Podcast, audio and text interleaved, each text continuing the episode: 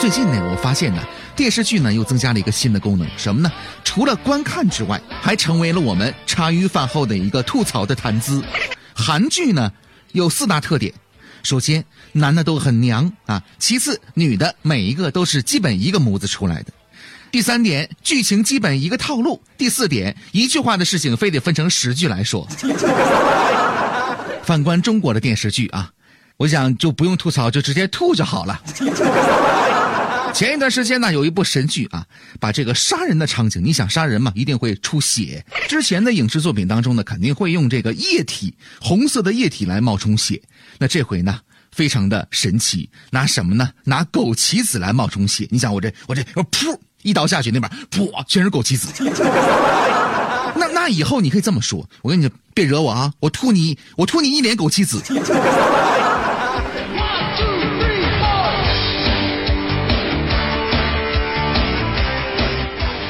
因为是做健康养生节目呢，所以对这个场景呢是记忆深刻啊，特别想说一说。没想到中医当中的这个枸杞子竟然有如此神奇的作用。你还别说，在电视剧当中啊，放快镜头之后还显得真的挺像血的。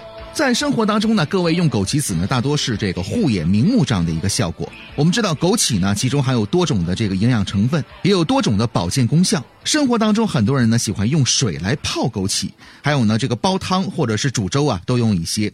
但是呢，这些呢并不是吃枸杞的最好的方法。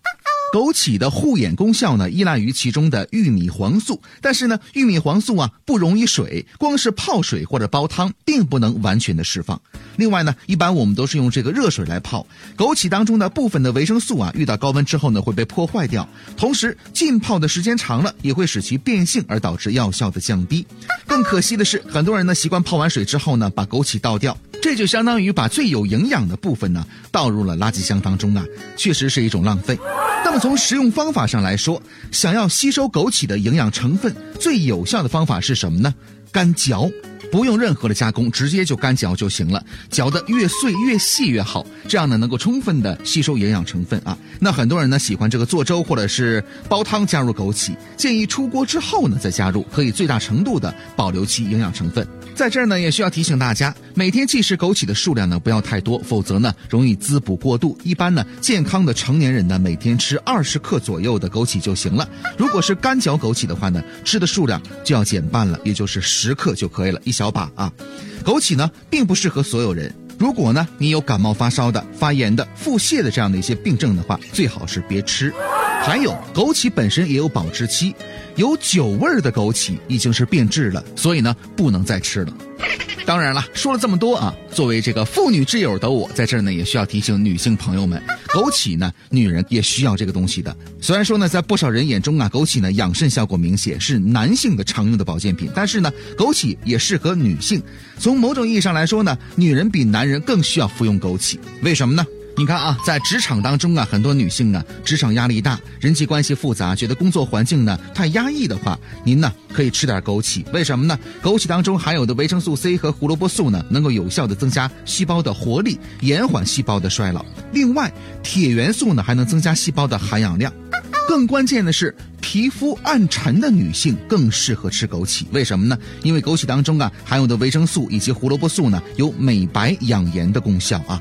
还有，如果肝功能不好以及长期对着电脑工作的女性呢，也适合吃枸杞，因为枸杞性平，归肝经和肾经，具有滋补肝肾、养肝明目的功效。另外，免疫力下降、有家族癌症病史的女性也适合吃枸杞。